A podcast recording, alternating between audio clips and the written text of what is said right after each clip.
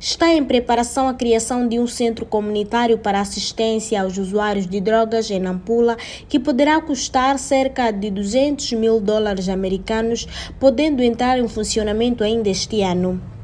Segundo a diretora do Gabinete Provincial de Combate à Drogas em Nampula, Isabel Sanfis, o centro poderá prestar serviços de saúde, incluindo o HIV-Sida, assistência psicossocial, cuja finalidade será ajudar no tratamento e reinserção dos toxicodependentes na sociedade. Janeiro, até este momento, já temos 305 toxicodependentes que terão entrada no Centro de Saúde Mental para tratamento e este número é, a cada dia vem crescendo e isso constitui uma grande preocupação, não só para nós como governo, mas também para a sociedade, é, tanto como o tráfico, não é?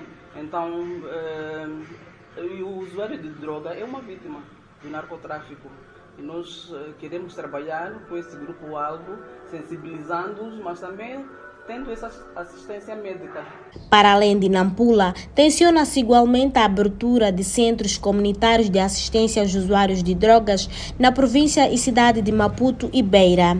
Belarmino Lango, oficial júnior de prevenção de HIV-Sida para a população-chave na Fundação para o Desenvolvimento Comunitário, explica que os centros vão complementar os serviços de saúde e os usuários vão, na verdade, ter espaços seguros para beneficiar de serviços de higiene, alimentação, porque a maioria dos usuários de droga vivem na rua.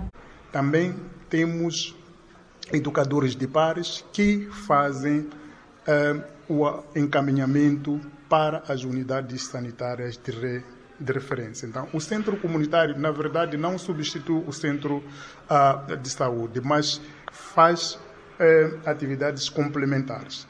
Para os serviços que o centro comunitário não oferece, eh, nós fazemos a ponte de fazermos o, o, referenciamento. Outra componente importante, segundo Langa, é o serviço de saúde, principalmente o tratamento antirretroviral, uma vez que dados sobre o HIV-Sida no país indicam que mais da metade dos seropositivos são usuários de drogas, sobretudo injetável.